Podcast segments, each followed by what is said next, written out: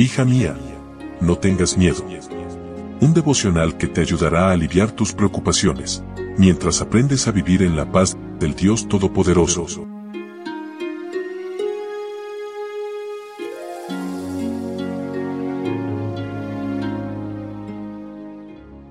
Lunes 4 de diciembre, hola, hola, ¿cómo estás? Buen día, buen día, feliz inicio de semana laboral, qué gusto poder saludarte y darte la bienvenida a nuestro devocional para damas, hoy con el título El miedo a romper esquemas. Leo en Gálatas capítulo 2, versículo 12.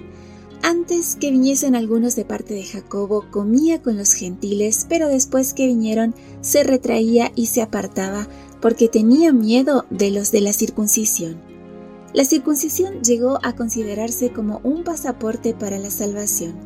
Pablo no se oponía a esta práctica, sino a que obligaran a los gentiles a practicarla con el fin de aceptarlos como cristianos.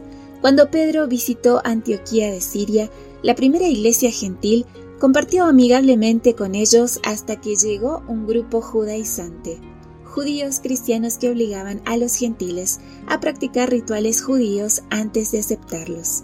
Aunque ya estuviesen bautizados, los judaizantes los consideraban pecadores y evitaban asociarse con ellos. La actitud de Pedro de cambiar imprudentemente su comportamiento hacia los gentiles cuando llegaron los judaizantes ponía en riesgo la nueva fe, apoyando la idea de que la muerte de Jesús no era suficiente para la salvación. Pedro sabía que no había diferencia entre gentiles y judíos conversos. Dios se lo había mostrado en visión en Hechos capítulo 10 versículo 28. Vosotros sabéis cuán abominable es para un varón judío juntarse o acercarse a un extranjero, pero a mí me ha mostrado Dios que a ningún hombre llame común o inmundo. La Iglesia había decidido en el concilio de Jerusalén no exigir el cumplimiento de las leyes judías a los gentiles conversos, pero por miedo al que dirán, Ignoró la voz de Dios y la decisión de la Iglesia. Temía ofender a sus compatriotas judíos con su conducta. Su miedo fue superior al temor a Dios. Nunca comprometas la verdad por complacer la cultura o mantener la unidad. El temor a la gente es una trampa peligrosa. Si para complacer una relación de amistad, amor o trabajo necesitas poner en riesgo tus creencias, estás pisando un terreno peligroso. Pedro temía que los hermanos judaizantes malinterpretaran su proceder y se opusieran a su liderazgo cuando regresara a Jerusalén. Cedió a la presión, puso en peligro el Evangelio y creó división en la iglesia. Por eso Pablo lo acusó de ser hipócrita.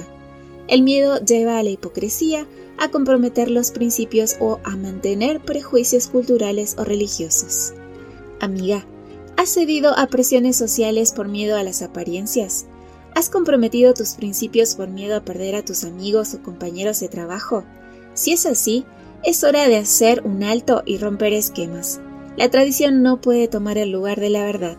El Evangelio no debe ser estorbado por los prejuicios y preferencias.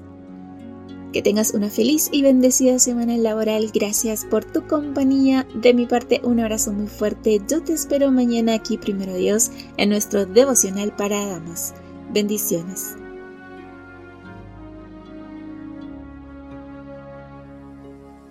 Gracias por acompañarnos. Te recordamos que nos encontramos en redes sociales. Estamos en Facebook, Twitter e Instagram como Ministerio Evangelike. También puedes visitar nuestro sitio web www.evangelike.com